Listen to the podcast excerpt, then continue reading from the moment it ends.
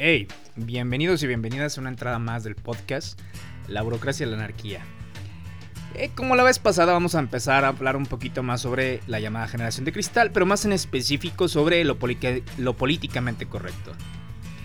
Eh, ya vimos más o menos qué son las generaciones y por qué precisamente que una generación de repente odia a la otra. Vaya, son cambios normales que se van dando en todas las sociedades. Pero un poquito más específicamente, vamos a hablar de esto que se queja muchísima gente que es, es que quiere ser políticamente correcto.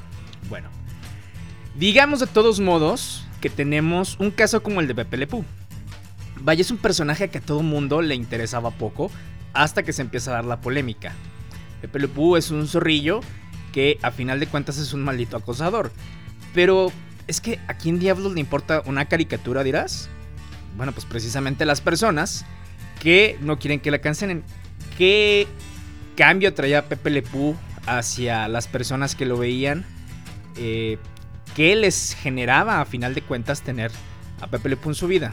Bueno, cuando también empezamos a normalizar las cosas como el acoso, lo empezamos a ver de una forma muy romántica. Vaya, es que sabes qué, Pepe Lepú era un acosador, pero mira, así le funcionaba a veces. Este, cuando la gatita la que acosaba, de repente lo veía con amor, pero y esa es la idea romántica de esto.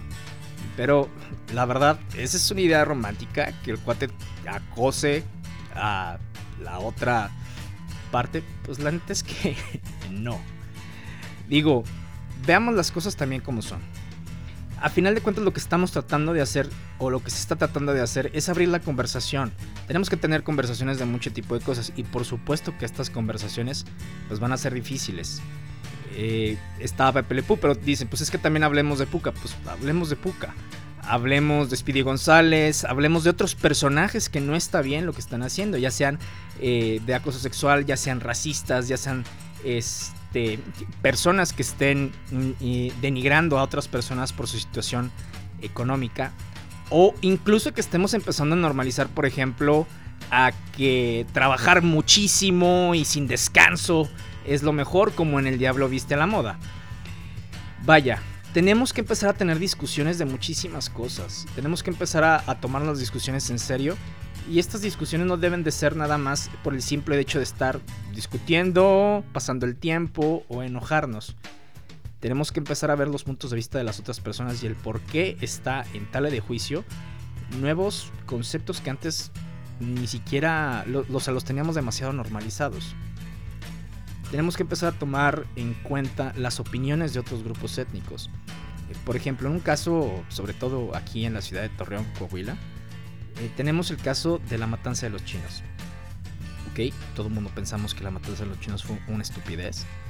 Pero seguiremos vanagloriando a Francisco Villa, eh, que era básicamente pues, un maldito asesino que andaba por todo el norte de la República.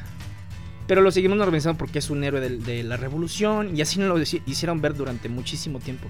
Tenemos que tener discusiones de ese tipo, tenemos que tener discusiones de nuestra propia historia, tenemos que tener discusiones sobre lo que antes pensábamos que estaba bien.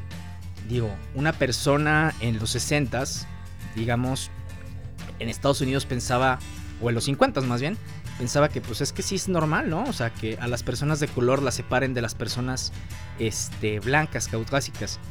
Y pues ahorita a nosotros se nos hace así como que, pues no, no es normal, está mal. Pues obviamente que está mal. Digo, si piensas que está bien, pues verdaderamente es que tienes, estás un poco idiota.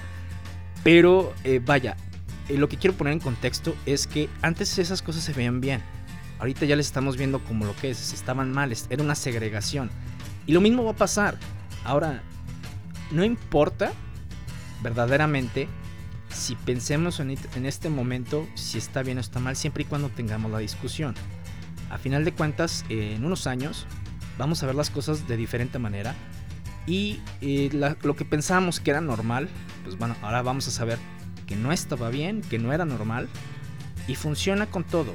Mientras sigamos teniendo las discusiones, pero verdaderamente preguntándonos si esto está bien o si esto está mal, o el por qué debe de ser así las cosas, es cuando vamos a empezar a avanzar, eh, pues precisamente hacia el entendimiento. Si seguimos discutiendo solamente por discutir y empezar a querer, a, querer tener la razón, pues nos vamos a quedar todavía con las percepciones de que es que maldita generación de cristal quieren, eh, quieren cancelar todo. Y es que no es que se esté cancelando todo. A final de cuentas, pues necesitamos saber y necesitamos entender que hay cosas que no están bien. Y por ejemplo, las empresas privadas que empiezan, digamos, eh, despidiendo personas, pues eso lo hacen las empresas privadas. Pero no se tiene una conversación, simplemente lo cancelan, cancelan a esa persona, la despiden y se acabó.